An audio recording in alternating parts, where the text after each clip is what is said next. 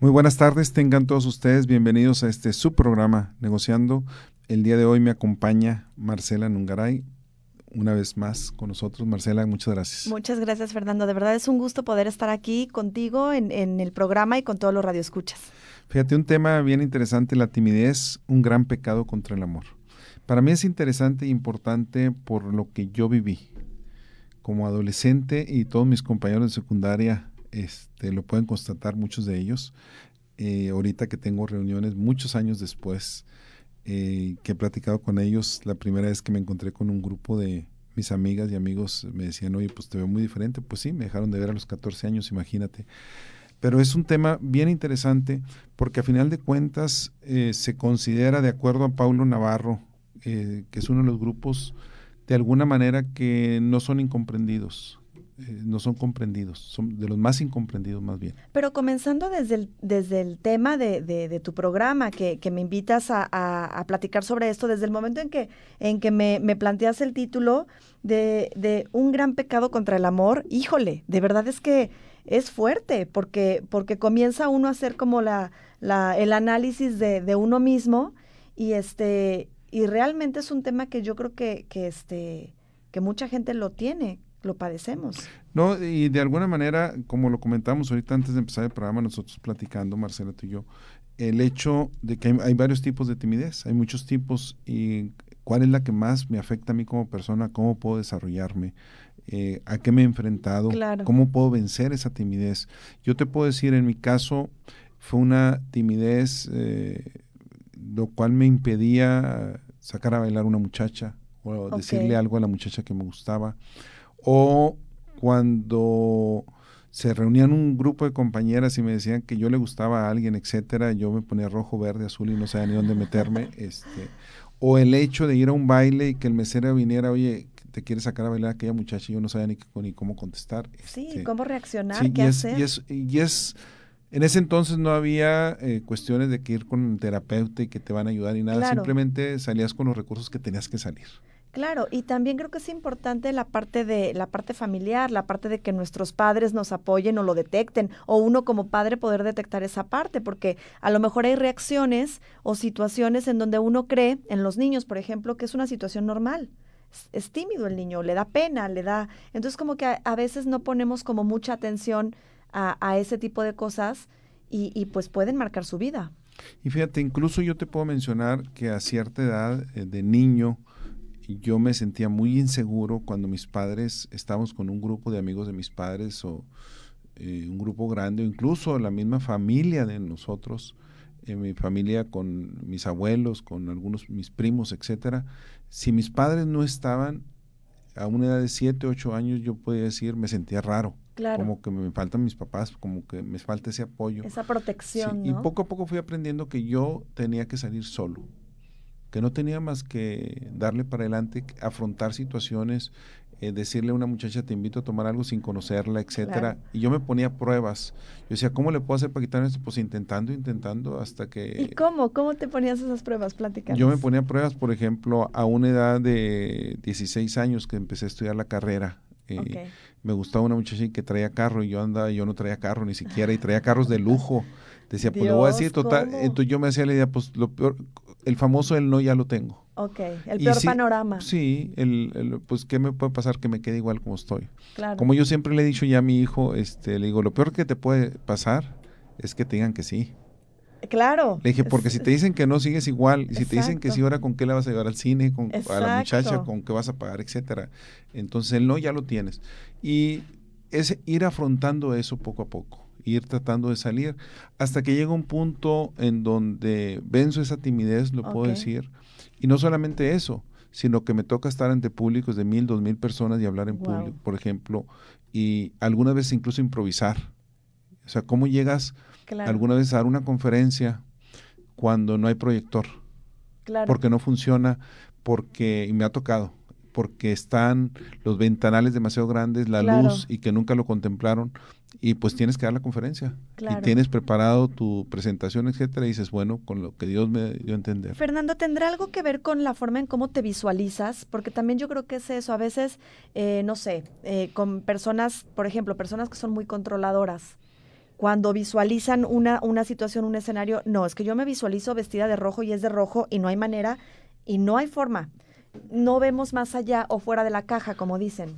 Yo creo que sí tienes mucha razón en ese sentido, en el sentido en donde yo me visualizo y si algo sale mal ya no sé qué hacer. Exacto. Me pongo nervioso porque no era lo que yo había planeado. Exacto. Y realmente uno debe estar preparado claro. para cualquier acontecimiento. Uno debe poder salir adelante. No es fácil, no, no lo es.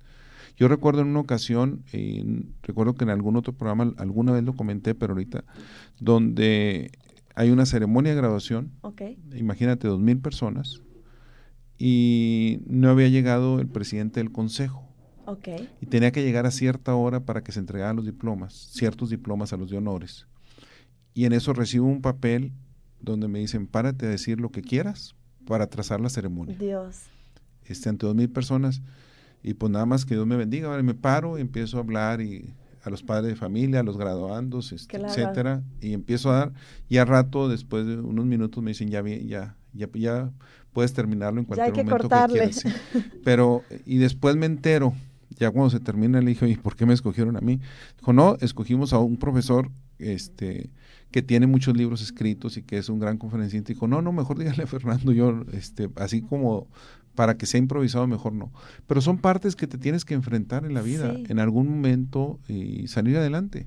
Y es un buen ejercicio el que, el que comentas que tú lo hacías y que te ponías a prueba.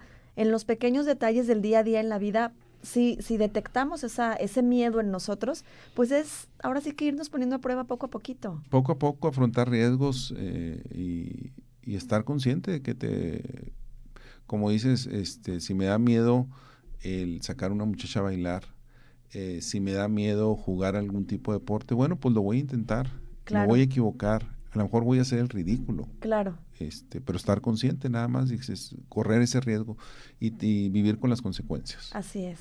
Entonces, ¿te parece, Marcela, si hablamos un poquito de qué es realmente la timidez? ¿Verdad? Porque hay mucha confusión. Eh, cuando hablamos este, de timidez, muchas veces se confunde con la, persona introvertida. Claro, a veces incluso lo ponemos como sinónimo. Es una persona introvertida, es una persona tímida, ¿no? Lo, lo ponemos de igual. Y aquí la diferencia es que el introvertido no tiene miedo a socializar, sino simplemente decide por la manera de ser de que él prefiere muchas veces estar aislado, estar solo, etcétera.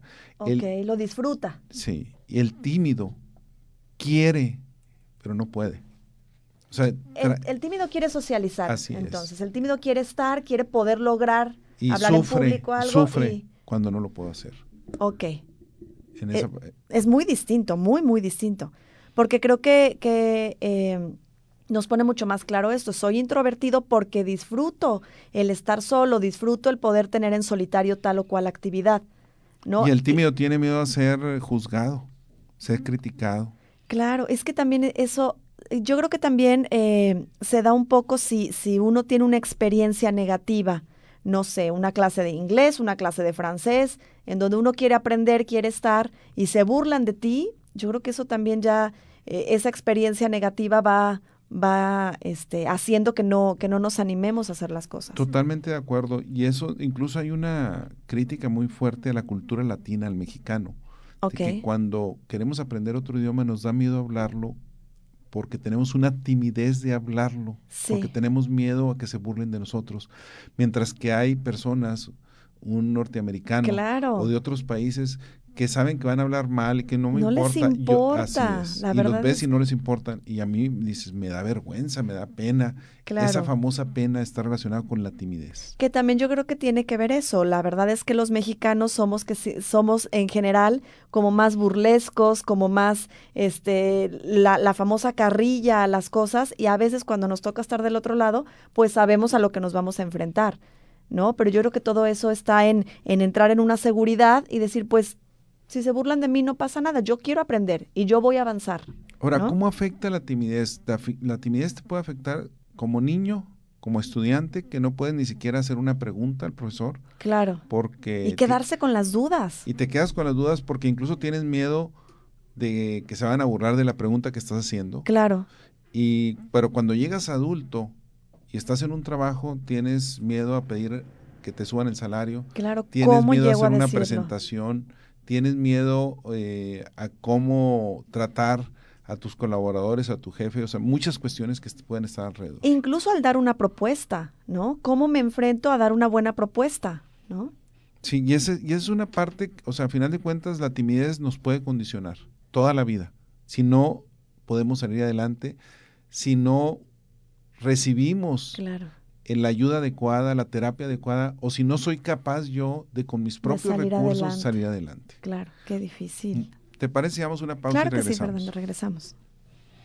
Gracias por continuar aquí negociando el tema de hoy, la timidez, un gran pecado contra el amor. Me acompaña Marcela Nungaray, su servidor Fernando Mata. Marcela, mencionábamos hace un momento que los tímidos se considera un grupo que no es comprendido, es incomprendido. Pero vamos a hablar qué es, qué viene siendo realmente la timidez. Bueno, la timidez, eh, pues es ahora sí que ese sentimiento que tenemos de inseguridad, ese miedo, ansiedad, algunas que algunas personas sufren o sufrimos en determinadas situaciones. Y, bueno, ¿por qué se da? Pues por el miedo a, ser rechazados, por el miedo a que se burlen de nosotros, por ese miedo a, hacer eh, el ridículo, como comentábamos hace un momento, y este, y, pues nos provoca esa, esa dificultad de relacionarnos, de estar, de hacer. Entonces, yo creo que la timidez eh, a veces la, la minimizamos, pero realmente puede llegar a ser un gran problema. Fíjate, eh, es bien interesante. Hace varios años me topé con una plática del padre Ortega. Ajá. Y tiene un libro muy pequeñito que se llama Vicios y Virtudes. Ok. Y él menciona algo bien interesante donde dice, la timidez es por vanidad. Incluso yo le pregunté, a ver, Pero, ¿por qué? Me dice, no, lo que pasa es el tímido es tan vanidoso como el vanidoso. Lo más que el tímido tiene muchísimo miedo de afrontar las situaciones, de hacer el ridículo, de quedar mal. Ese es un punto de vista interesante la manera como él lo ve. Lo que sí es, cuando hablamos de timidez, puede ser un problema de por vida, puede ser una fobia social, puede ser algo que requiera un tratamiento psicológico para salir adelante. Algunas veces no tengo los recursos adecuados, Marcela, para salir adelante y necesito la ayuda de alguien más. Y necesito reconocerlo primero. ¿Cómo se podrá detectar esta parte? Por comportamientos. Tú ves qué está sucediendo y yo mismo debo ser capaz de detectarlo. ¿Por qué no puedo afrontar? ¿Por qué tengo miedo? ¿Por qué los demás sí pueden? A la hora de compararme con cómo se relacionan otras aquellas personas. Aquellas ocasiones, Fernando, en las que estamos, no sé, en una junta, en una reunión, en algo en donde ya después que haces como la introspección digas, ¿por qué no dije esto? ¿Por qué no abrí la boca? ¿Por qué, o si le hubiera dicho? Ese tipo de cosas. bueno, sí, va un poquito más allá. Este, tienes razón, pero es hacer una autorreflexión. Y no lo dije porque creí que no era sensato, porque no era el momento, o no lo dije porque tenía miedo. Porque no me atreví, porque soy cobarde. Claro, hacer el análisis más hacer análisis y entonces reconocer, aquí no se vale el autosabotaje o el autoengaño. Claro. me puedo autoengañar y decir, no, es que no es el momento, pero pues nunca va a ser el momento. Exacto, exactamente. Y, y esa es una de las situaciones eh, interesantes. Yo mencionaba hace un momento, mi etapa de adolescencia fue, fue muy bonita, pero al mismo tiempo difícil por la cuestión de la timidez, ¿verdad? y es algo que te enfrentas yo vengo de una familia de siete hermanos, yo soy el segundo, los tres primeros somos hombres, y mis dos hermanos extrovertidos, el, que, el, mayor que yo y el que me sigue, Rosalío antes, el mayor y Mario que me sigue. Entonces, esa parte, ser el sándwich, ah, eh, me costó trabajo salir por mi cuenta, eh, pero gracias a Dios, eso también me hizo, me dio otras el haber sufrido eso claro. me dio otras posibilidades que a lo mejor nunca las hubiera logrado. Otras fortalezas que en un futuro me ayudaron muchísimo. Y por ejemplo, si en, lo personal, Fernando, si a mí me preguntas, realmente no, no se ve ni, ni de chiste, uno pensaría que tú fueras una persona tímida este tiempo atrás. O sea, realmente no, no, porque hay personas que sí, hay personas que hasta que las tratas más, convives, comienzan como, como a a tener más confianza en sí mismas. Y dices, sí, es que es tímido, pero ya hasta que conoce a las personas se anima. Y, y tú eres una persona realmente que... Pero porque me hice, me, me hice, de hecho, si yo voy a algún lugar, pues yo puedo llegar solo, etcétera, donde quiera que sea. Eh, pero te voy a contar una anécdota que para mí fue parteaguas en mi vida. Este, yo tendría unos 12, 13 años cuando mucho. 12 años. Y un sábado está mi madre en el negocio era una, es una tienda de mercería, juguetería, papelería que todavía la tiene una de mis hermanas, se llama Mercería El Gallo, ahí en Delicia, Chihuahua, haciéndole propaganda. Ah, muy bien, el este, gol. Es eh, la tercera generación, mi hermana, Milis. Y mi madre está en la caja y ahí está mi padre. Eh, yo no estoy ahí en ese momento, sábado por la mañana, y llega un grupo, no sé, de unas ocho compañeras mías. Ajá. Y le dicen, está Mata. Mi mamá al ver que son muchachas y todo eso, piensa que es mi hermano el mayor por el que pregunta. Ok. Entonces dice, no, dice, está dormido porque ayer fue un baile. Ok. y entonces dice, nada, le vamos a decir a María. Entonces mi papá oye y se acerca. Dijo, ¿quién es María? Sí, este, es alguien que le hacemos bulla con Fernando. ah, están hablando de Fernando. Dice, no, Fernando está ahorita, ahorita le hablamos. O sea, pensaban que era mi hermano, el que, eh, mi mamá el que preguntaba. Entonces a mí me hablan y voy yo saliendo. Claro. Y escucho cómo mi papá les empieza a hacer preguntas. Oye, a ver, platíquenme de María y quién es María y que no sé qué. Yo ya no salí. El interrogatorio. Yo me quedé atrás en lo que se llama la trastienda. Yo ya no salí, estaba verde, rojo y azul. Yo no, o sea, me dio muchísima pena, no salí. Este, y a ratito me escondí, ¿verdad? O sea, yo no salí. y entonces mi papá, pues no, no sé qué se hizo este muchacho, no salió, ya se fueron. Y ya más al rato me preguntó, ¿quién es María? No, y yo no le quise contestar, etcétera. Al poco tiempo era mi cumpleaños. Ok. Y yo creo que cumplía 13 años, por ejemplo. Mis compañeras tenían 15 generalmente, la mayoría.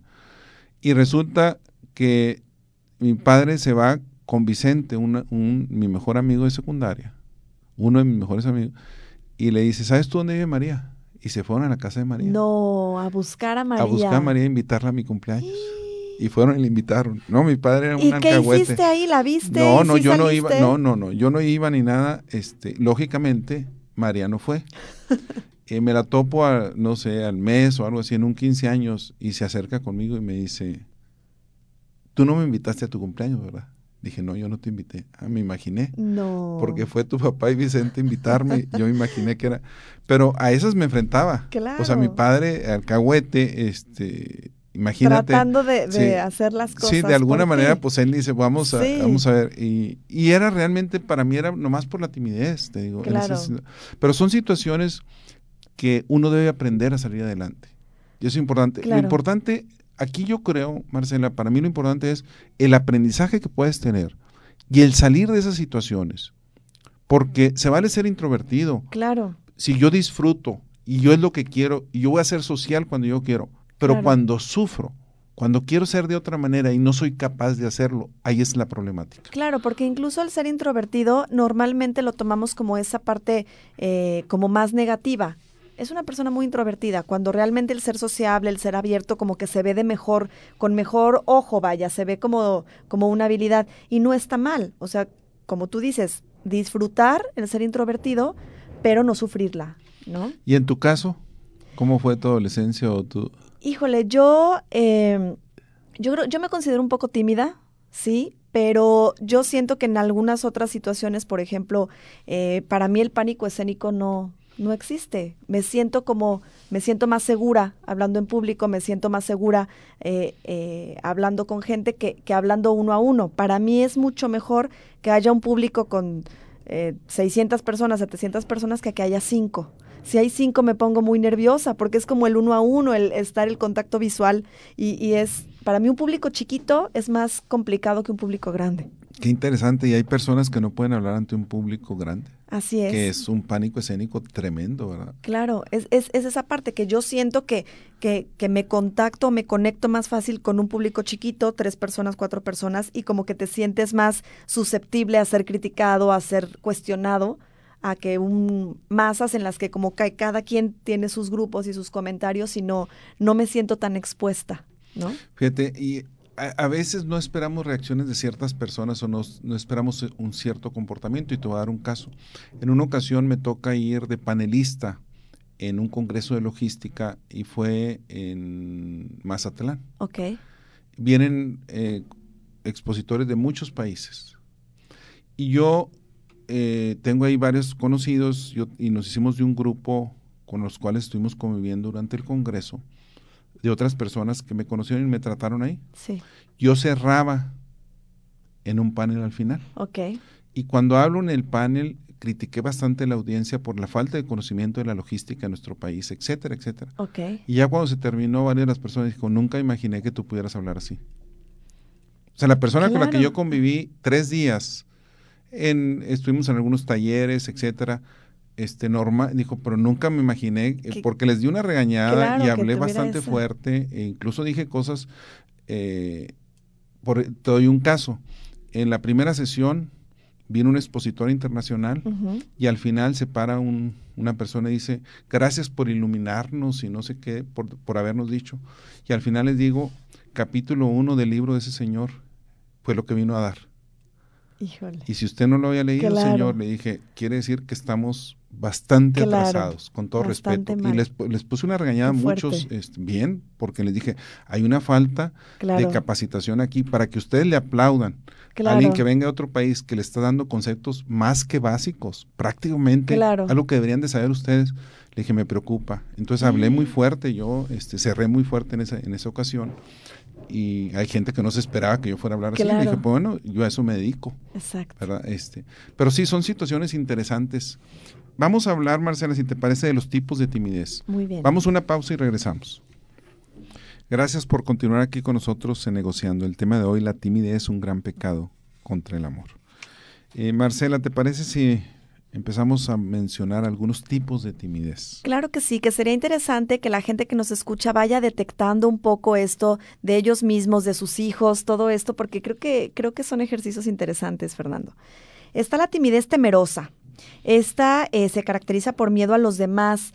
Aquí hay algo bien interesante. Eh, esta surge en el primer año de vida y se manifiesta a través del miedo y la inseguridad en la presencia de adultos o en la presencia de extraños muestran ansiedad y preocupación por ser evaluados negativamente por otros. Entonces, al primer año de vida tú e, eso es eso te marca, ¿no? Y fíjate, cuando pasas a un poquito mayor, entre los 3, 4, 5 años, entra una timidez autoconsciente, que de alguna manera es algo que como niño tienes un auto, te ves, eh, te sientes, eh, te bloqueas hasta cierto punto, pero no hay una conciencia realmente de por qué está sucediendo. Claro. Pero sin embargo, el niño de alguna manera siente que algo no está funcionando. Que algo no encaja. Así es. ¿Verdad? Ahora, también hay, ya nos podemos ir de una manera específica cuando le tienes miedo a otras personas, llega alguien extraño y hay una timidez hacia, hacia eso. Sí, inmediatamente eh, a lo mejor estás en una, en una reunión con gente conocida, con, con amigos, etcétera, y llega alguien extraño y te comportas diferente. Ya no hablas igual, ya no haces las mismas bromas, ya no eres distinto. La timidez romántica. Yo creo que esa es la que la más famosa y creo que en algún momento la padecemos todos. Sí, y es la que yo te dije que de alguna manera y tiene que ver también con la edad en mi caso, con un desarrollo social donde yo muy chico siempre era el más chico del salón. Eh, y esa parte de alguna manera eh, agrégale la timidez normal más una timidez social por ser más pequeño y por falta de desarrollo en ese sentido, pues se combina todo. Mi abuela decía, en paz descanse, mi abuela decía, es que si le da pena hablarte o le da pena verte, es que sí le gustas, entonces es bueno. Es bueno que sea tímido. Entonces, siempre como que uno dice, ah, bueno, entonces no es tan mal que no me quiera hablar o que se esconda cuando me ve, ¿verdad? El problema es cuando uno crece y crece y se siguen escondiendo de ti, tú sigues creyendo que, que, sí te quieren. Ahora, también muchas veces hay una timidez relacionada con el poder, con la autoridad. Y esta parte, Marcela, algunas veces es difícil distinguir a qué se debe. Y te voy a poner, voy a dar un ejemplo. Hay ciertas organizaciones que la autoridad pesa demasiado. Ok. Y yo me ha tocado ver a directores o directivos que se comportan de cierta manera y en el momento que hay una reunión con el jefe de ellos, claro. tiemblan hasta hasta cuando llega su jefe, se paran, le sacan la silla y tú los ves, no es una manera normal de comportar. Claro. Y tú dices, ¿es por timidez ante la autoridad o es por miedo? Es por, puede ser por miedo, porque, porque a veces también se puede confundir incluso por el respeto. Creo que, creo que una cosa es que respetes a la persona como tal y otra cosa es que estés temeroso de hablar delante de la persona. Sí, ahí hay una parte que yo necesito estar consciente a la hora, eh, si reacciono de cierta manera, porque estoy reaccionando. es porque tengo miedo, es porque soy tímido ante el poder, porque no sé cómo manejarlo. Claro. Eh, es una parte importante. Y tiene mucho que ver con, con, la educación que tuviste en tu casa. Creo que tiene que ver también eso y también como dicen, a toda acción corresponde una reacción. A lo mejor también esa, esa relación, relación humana que se ha dado con la figura de poder tampoco ha sido grata. A lo mejor la manera en la que, en la que te están este, corrigiendo, la manera en la que te están este, ridiculizando, tal vez también eso, eso es importante, no ayuda. Por eso la famosa frase, elogia en público y regaña en privado. Claro. Ese es, ese es un... Sí, y aplica para todo, con los hijos, con todo el mundo. Y es algo que deberíamos de hacerlo y alguna vez puedo fallar en eso. Claro. regaño en público Sí, y elogio en privado, pues no. Claro, así es. Pues de qué sirve que me digas que soy bueno si delante de los demás me dices que soy de lo peor. Exactamente. La timidez, como tú mencionabas hace un momento, para hablar en público. Así es. Y esa es una que se le da a muchísimas personas. A mí muchas veces me han preguntado, ¿y no te da miedo hablar en público? Le dije, claro que me da miedo. O sea, es normal, es una parte, es, eh, ahora me da a lo mejor el primer minuto. Claro. Y puedo hablar después dos horas y no hay problema. Pero las primeras veces que me paraba a hablar en público, lógicamente le dije, me temblaban las piernas. Y se va controlando, ¿no? Sí, y es normal, o sea, es normal, o sea, y es normal decir, si, oye, tengo miedo o he sentido miedo, o si no preparé algo bien, lógicamente es normal sentir miedo. Claro. Pero entre más seguro estás de ti mismo, entre más te preparas, pues lógicamente vas quitándote ese miedo. Claro, el prepararte, el respirar, el estar como tranquilo, el ponerte el peor escenario, eso te ayuda a visualizarte y decir, bueno, si sucede esto, puedo realizar esto. Eh, mi mamá, por ejemplo, detectó en mí algo muy interesante. Eh, en alguna ocasión eh, estaba también exponiendo algo en público y me bajé del escenario y le dije a mi mamá, mamá, estaba nerviosa. Sí, me di cuenta. ¿Cómo? Si no me equivoqué, fui muy fluida. Empezaste a hablar muy rápido. Fluida, no te equivocaste, buena dicción, pero fue tu velocidad y yo ya sé que cuando tú estás nerviosa me empiezas a hablar muy rápido y no lo había detectado. Y creo que es esa parte que está uno nerviosa o empiezas a sentir ansiedad y yo yo respondo así. Hablando rápido. Y ahí tu madre porque te conoce, porque sabe los comportamientos que tiene, pero es muy importante recibir este tipo de reflexiones, de observaciones de crítica, una crítica constructiva que te dice nada más estuvo bien, pero hiciste esto, ya tú lo tomas y dices, ¿cómo puedo mejorar? ¿Cómo puedo modular mejor la voz? Eh, ¿Cómo puedo utilizar mejor las manos? Exacto. Un gran amigo, Juan Manuel Rodríguez, este, no hace mucho, mm, escuchó alguna plática mía y me dio una crítica bien interesante. Me dijo, mira, puedes hacer esto para mejorar esto, esto y esto y esto. Y estoy seguro que no mucha gente te lo dice, me dice. Claro. No, le dije, gracias por la observación.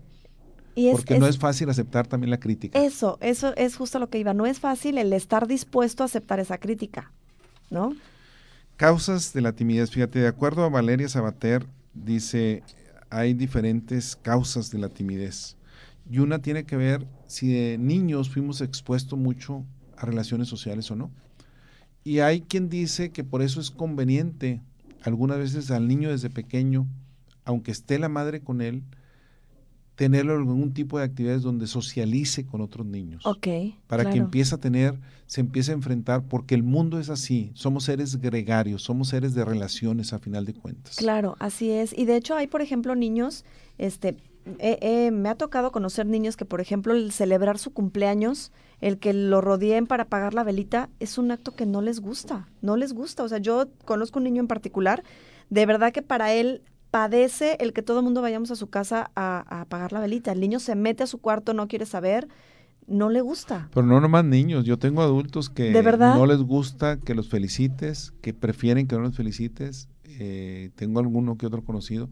Para mí se me hace raro porque para mí el día de mi cumpleaños es mi día, ¿verdad? Y yo le digo a todo el mundo, es mi cumpleaños. Claro, felicítame. Y cuando alguien es su cumpleaños, pues yo lo felicito, me da gusto felicitar a las personas, pero sí hay unas cuantas personas que conozco que no les gusta, que aborrecen. Este, no les gusta ser ese centro de atención, sentirse como halagados. Así es, es algo que sucede. Una causa de la timidez muchas veces es alguna humillación que hayamos tenido en público. Yo te puedo decir algo que yo sufrí también fuertemente en mi época, principalmente de secundaria. Okay. Fue una humillación relacionada con los deportes. Y, una humillación delante de todos mis compañeros. De verdad. Donde yo fui un alumno de muy buenas calificaciones y el, las personas o el profesor de deportes me llegaba a decir delante de todos, ¿cómo es posible que tengas puros 10 aquí? Mira conmigo, etcétera, y, humillado delante de todos. Sí, claro. Porque yo batallaba para los deportes. Lógicamente, este, tengo pie plano, etcétera, y no es algo en lo, no es algo en lo que yo tengo aptitud para eso y lo he claro, A lo mejor me defendí un poco en ciertos deportes como con raqueta, eh, frontona pala, etcétera, pero sí fue algo que, que yo lo sufrí, esa humillación fuerte delante de todo un que grupo. No, que no se te olvida, ¿no? que no, se, te olvida esa, esa parte. y, es, y es una parte que tienes que salir adelante independientemente de eso. Claro, porque hay personas que te marcan y hay personas que te pueden este, hacer este tipo de cosas. O sea, realmente el poder generar ese miedo y, y en lugar de ayudarte lo fomentan más. Sí, lo fomentan y causas burlas, causas críticas, etcétera. Entonces, pues mejor lo evitas eh, y, y tiene otras repercusiones importantes. Claro. En el caso, yo recuerdo la escuela secundaria eh, federal donde yo estudié, acababan de hacer un convenio con el Club de Leones que tenía alberca al lado. Nos iban a dar clases de natación. Y pues yo tendría 11 años. El profesor no sabía que yo tres veces había estado a punto de ahogarme. O sea, tres veces me sacaron ahogándome. Eso no lo sabe él. Y entonces el primer día llega y dice, se van a tirar el trampolín, quieran o no quieran. Y pone una vara para que brincas arriba de la vara del trampolín. Yo fui el primero que me tiré porque dije, no me voy a tirar nunca porque no me voy a querer hacerlo. Claro. Y, este, y siempre me estuvo acosando y todo eso hasta que fui con mi mamá y le dije, consigo un comprobante médico que no puedo ir a la alberca. Claro. Y, después cuando lo recuerdo digo, bueno, fue la manera yo como niño de 11 años. De pedir ayuda. De pedir una ayuda porque, este, sí, de alguna manera era un bullying tremendo contra mí. Y muchos niños se queda callado también muchos sí, en esa ocasión sacó un comprobante, entonces yo ya no iba y ya, pues relajado. Pero sí, te digo, esa parte es una parte eh, que, que, no se me olvida. Eh, afortunadamente sales adelante y todo, pero son, son situaciones que ahí están. Claro, claro. Ahora, ¿qué otra cosa podemos tener de causas de la timidez? Ah, muy bien, vamos a una pausa y regresamos. Gracias por continuar aquí negociando el tema de hoy, la timidez, un gran pecado contra el amor. Eh, Marcela, ¿le quieres mandar saludos a alguien? Sí, quiero mandar saludos a la familia Vallejo. Eh, que nos escucha de verdad, una familia de fotógrafos eh, que, estimo mucho y, saludos. Fíjate, un gran saludo a José Guadalupe Olvera de Ternium allá en Monterrey y a la doctora Elisa Cobas que ella empezó el programa de radio hace un buen número de años ah, conmigo, Marcela. ella pues, de verdad. De hecho, fue la que me invitó a un programa de radio y yo me quedé prácticamente ah, qué maravilla, pues un saludo también.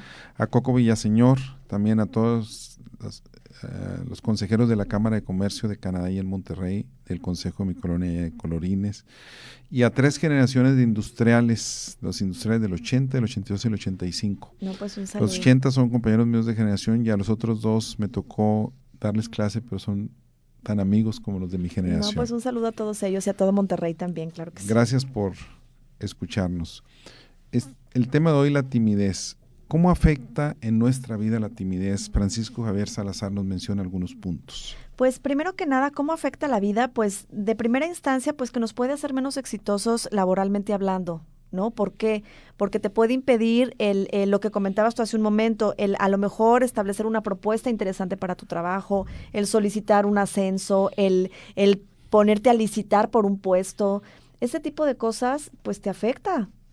Ahora también eh, Francisco Salazar nos dice que afecta mucho en lo que viene siendo el gran problema de nuestros días, la depresión. La depresión. Que de alguna manera, cuando estamos tímidos, dado que tenemos muchos problemas con nuestras relaciones sociales, claro. nos deprimimos. Claro. Sobre todo porque no estoy contento con mi vida. No estás contento con tu vida y estás más tiempo solo también. Y eso te da, te da pie a seguirle dándole vueltas a, al asunto o al problema que traigas en ese momento. Incluso, Marcela, hay estudios donde personas aisladas, la probabilidad de enfermarse es mucho mayor que las personas que son gregarias, que tienen relaciones fuertes. Claro. Y es, está comprobado por investigaciones bien interesantes. Claro, y hay que fomentar a lo mejor no la cantidad, sino la calidad de personas con las que nos relacionamos, ¿no? Y hay otra parte bien interesante también cuando hablamos cómo nos afecta la timidez, que nos, nos vuelve inseguros. Claro. Y la inseguridad se refleja no solamente en el ámbito laboral, en el ámbito personal, en todo lo que me rodea y aparte lo emano. Exacto, nos hace sumisos, inseguros, nos, nos hace sentirnos chiquititos, ¿no? Y fíjate, aquí en esta, en esta parte, que es una de los eh, de las, de las cuestiones fuertes cuando hablamos de timidez, dice la timidez es un gran pecado contra el amor, que fue lo que utilicé de título de Anatole France, es el que dice eso. Y a otra parte interesante dice, la timidez es una condición ajena al corazón, una categoría, una dimensión que desemboca en la soledad. Pablo Neruda. Wow, creo que eso dice todo. Es, eso es, engloba todo lo que hemos platicado, Fernando. Ahora, lógicamente, para terminar este programa, ¿qué le podemos decir a nuestra audiencia? ¿Cómo podemos ayudar a alguien a vencer la timidez? ¿Cómo puedo vencer mi timidez? Claro, yo creo que, que de primera instancia es no juzgarnos tan duro, no ser tan duros con nosotros mismos. Eh, Somos los jueces más, más duros. Bien, bien decías el, el, el, este, el cómo te visualizas y el miedo a hacer ese ridículo de que si me sale mal, si me tropiezo, si me si no me pongo el tacón, no me pongo esto, no digo, no pronuncio bien este el, el, enunciado en inglés, en francés, se van a reír de mí. Entonces, ¿qué pasa si se ríen de ti? Yo me hice la siguiente observación mental, yo en lo personal. En esa época, cuando yo iba a sacar una muchacha a bailar, decía, y me decía que no, y que cruzaba todo el salón, y que dónde me meto ahora. Y después dije, me voy a a ver 10 años después. Ok. ¿Quién se va a acordar de esa escena? Nadie. Nadie. Excepto yo. Exacto. Y yo decido si me acuerdo o no me acuerdo. Exactamente. Y hay un evento de un ridículo que hice bastante fuerte. Y te lo cuento ahorita, yo estoy seguro que nadie se acuerda más que yo, ¿verdad? Y me acuerdo porque después me dio risa.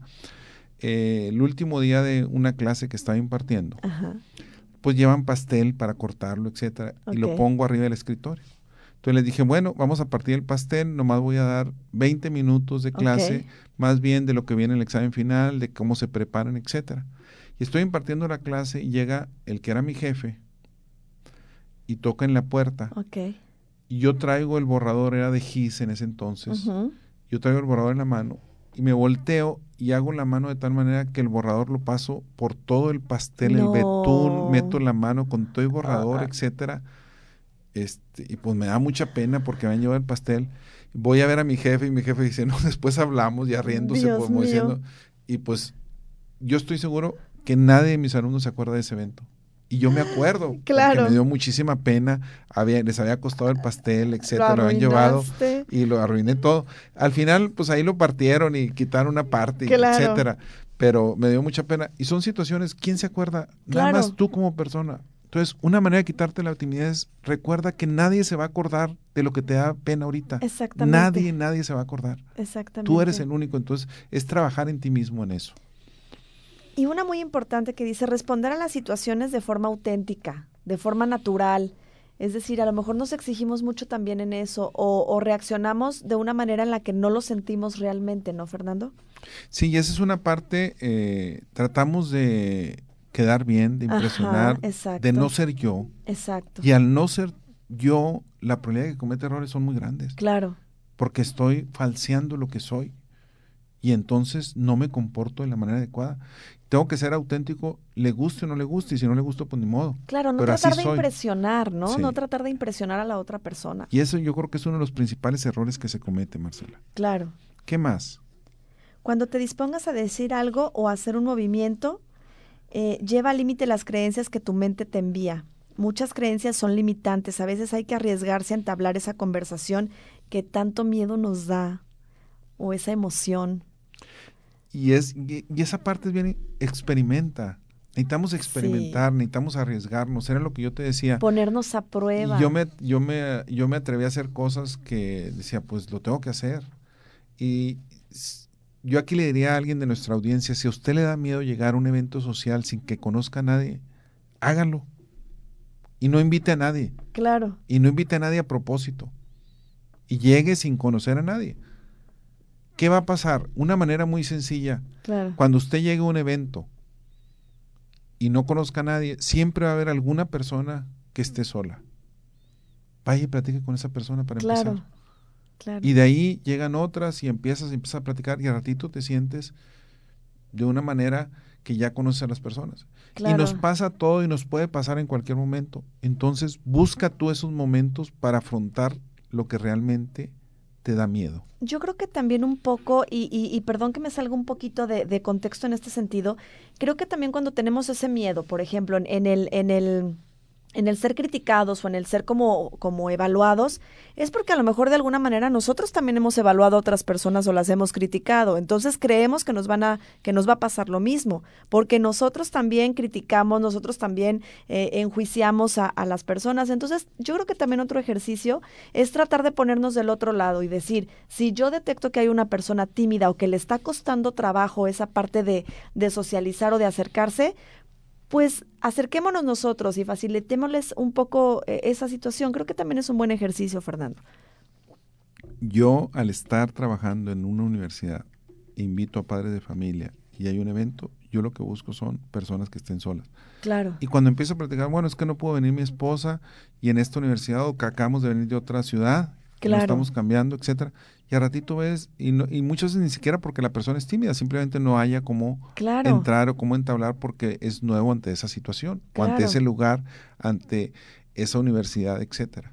Porque también hay, hay círculos cerrados, hay círculos cerrados de amigos, hay círculos sociales muy ah, cerrados, que a veces no puedes que, no puedes, por más que tú intentes, por más que tú quieras ponerte a prueba y que digas, es que eh, quiero socializar, quiero, quiero hacer amigos, no se puede. Entonces también invitamos a las personas a que hagan eso, realmente ponerse del otro lado y abrirnos un poco más, dar esa oportunidad.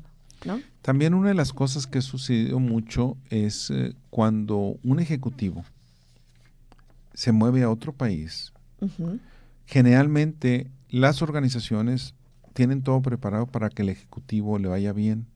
Claro. Pero a él, no a la familia. Claro. Entonces la familia se encuentra con cómo me adapto socialmente. Exacto. Hay algunas organizaciones que han ido más allá y que piensan en cómo busco para que la familia se sienta a gusto, porque si la familia está a gusto, va a rendir más, va a ser más competitivo, va a estar más contento y nos va a beneficiar a todos. Exactamente. Marcela, dos minutos, ¿qué nos puedes decir rápidamente para despedirte de la audiencia? Pues realmente, este, primero agradecer que nos estén escuchando y que de verdad eh, se lleven esto a, su casa, se lleven esto en la cabeza, en la mente, hagan sus anotaciones ustedes también si se detectaron tímidos o, piensan en alguien tímido y, de verdad eso, pónganse a prueba y, y no hay nada más maravilloso que equivocarse e ir poco a poco y después ver nuestros avances, Fernando.